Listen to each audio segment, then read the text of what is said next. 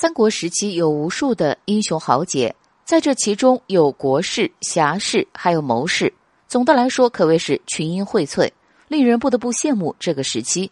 当我们说到三国时期的谋士时，就不得不想到诸葛亮。诸葛亮的才能和智慧，想必大家一定很熟悉。在当时，如果诸葛亮在智慧上称第二，那么一定没有人敢称第一。不可否认的是，诸葛亮确实是个人才。那么有人就会抛出疑问了：既然蜀国时期有这么优秀的谋士，那么蜀国为何还是失败了呢？诸葛亮虽然是很智慧的谋士，但是他也有犯错的时候。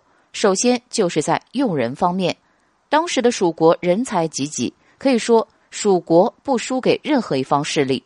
当我们纵观三国的整段历史，不难发现，蜀国走下坡路的时候，是从关羽失去荆州开始的。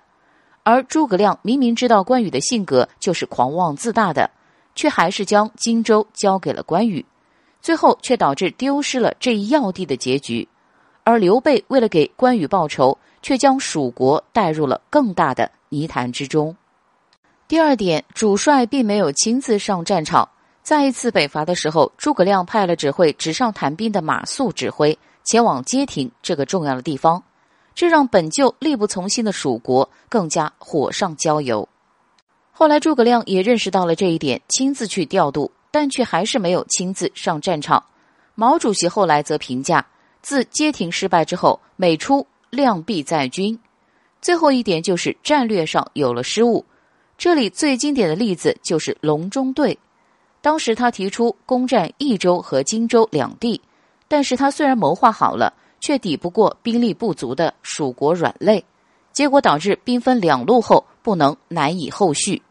之后的诸葛亮独自掌握蜀国大权后，更是进行了很多次的北伐，却导致蜀国元气大伤。诸葛亮之所以会犯这三个错误，说明他并不适合做一位将领。他可以在大的方向上指挥和规划，却无法因势利导。不得不说，在《三国演义》中，诸葛亮被神话过头了。